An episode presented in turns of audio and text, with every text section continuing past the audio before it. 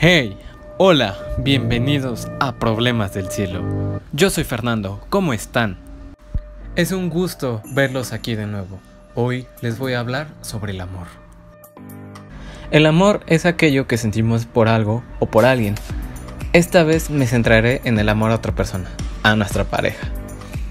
El amor es uno de los sentimientos más lindos, poderosos y más representativos del ser humano, aunque ya se ha comprobado que los animales sienten amor. El amor entre las personas es distinto, pero ¿a qué se debe esto? Cuando conocemos a alguien que nos atrae, pasamos por un proceso de enamoramiento. Pero te estarás preguntando, ¿cuál es este proceso? Cuando nos enamoramos de una persona al inicio, quizás niegues los sentimientos o sientas que no es correcto sentir lo que sientes, pero conforme va pasando el tiempo, los sentimientos surgen y se vuelven más fuertes, que es cuando nos interesamos por cada cosa acerca de la otra persona. Queremos ser todo para ellos o para ellas. Y es así cuando comienza una relación, donde nos sentimos que volamos, que estamos en el cielo, donde, la verdad, solo nos interesa el bienestar y la felicidad con otra persona. Es por eso que la mayor parte del tiempo denotamos una alegría y felicidad. Y esto puede durar mucho tiempo, pues aquellas relaciones que pasan el primer año son las que buscan una renovación constante de los sentimientos para no caer en el aburrimiento entre ambos. Todos hemos pasado por una relación, nos encontramos en alguna o sabemos cosas al respecto. De ahí también salen las ideas de que nuestras parejas son el amor de nuestras vidas. Que muchos, seamos honestos, muchas veces hemos creído ese, ese engaño, por decir así, o puede ser algo verdadero.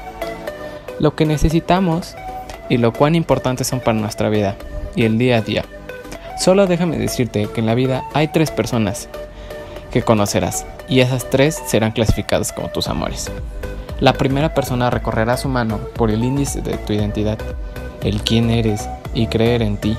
Saltará a las partes de interés para él o ella y explotará esas partes generando amor y felicidad para ambos. Este será tu primer amor, aquel con el que todo es por primera vez donde aprendes muchas cosas nuevas y vives todo por primera vez. La segunda persona será aquella que te atrapará con ese amor. Aprenderás más cosas y sabrás manejar más y más que con tu primer amor.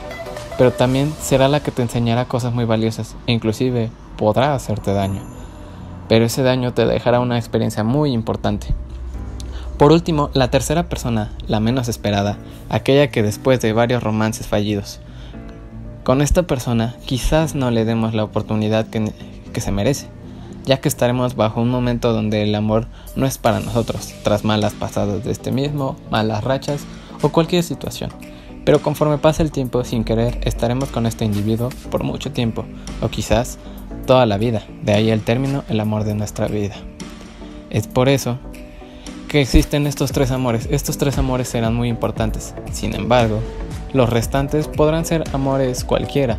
Dependerá de cada uno de ustedes saber cuál es el amor en el que se encuentran y a dónde los va a llevar. Durante todo este periodo de parejas te toparás con muchos tropiezos y amores que al inicio muestran amor pero después caen la manipulación, el engaño y la traición. Esto que les diré a continuación lo escribió una amiga que me pareció muy interesante. Y dice así. Dicen que el amor es es el sentimiento más grande y más puro que una persona podría llegar a sentir por sí mismo o alguien más, que es el motor y motivante más grande que puede impulsar una relación. Pero también hay reacciones que no funcionan muy bien y suelen llamarlas relaciones tóxicas. Relaciones tóxicas. ¿Se han preguntado si es algo bueno o malo tener una relación tóxica? Sinceramente no lo creo, ya que cuando una persona nos atrae, llegamos a pensar que ciertos comportamientos como celos y amistades controladas son consecuencias del gran cariño que nos tienen y que le tenemos a la otra persona. Sin embargo, querido escuchante, hoy te quiero invitar a que si tú te encuentras en una relación o vas a iniciar una relación, te preguntes si es lo que deseas. Claro, siempre y cuando conozcas a la otra persona con previo tiempo. Y no te dejes llevar también por tantas mentiras o cosas que alguien más haya dicho solo con tal de hacerte daño. Ten tu criterio personal. O si la otra persona realmente te quiere a ti, ya que no creo que este tipo de relación sea sana para ninguna persona.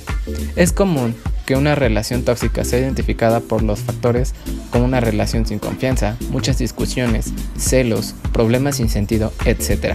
Una relación se fundamenta en la honestidad, confianza, respeto y el apoyo, así como el amor por uno mismo, para saber qué es lo que buscamos con la otra persona, para así evitar los tratos malos, como lo son el ser tratado como alguien que no vale nada, como si todo lo que hicimos estuviese mal, así como también el alejamiento hacia amistades o la familia misma. El amor propio nos proporciona seguridad y a su vez te da el valor que mereces y valoras el trato que recibes de las demás personas, en este caso de tu pareja. Y es cuando piensas si realmente estás con él o ella y es la persona indicada.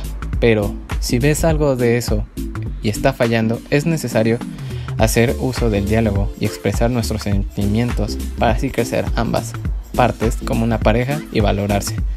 El amor es un tema demasiado complicado, donde a veces nos sentimos en el cielo o en el infierno, pero está en cada uno de nosotros identificar en dónde estamos y qué es lo que queremos. Le doy muchas gracias a mi compañera Abigail por haberme mostrado este hermoso texto, este muy profundo texto. Muchas gracias por haberme escuchado. Yo soy Fernando y fue un placer haber platicado contigo. No olvides darle un like, suscribirte, compartirlo. Me, me ayudaría muchísimo. Gracias.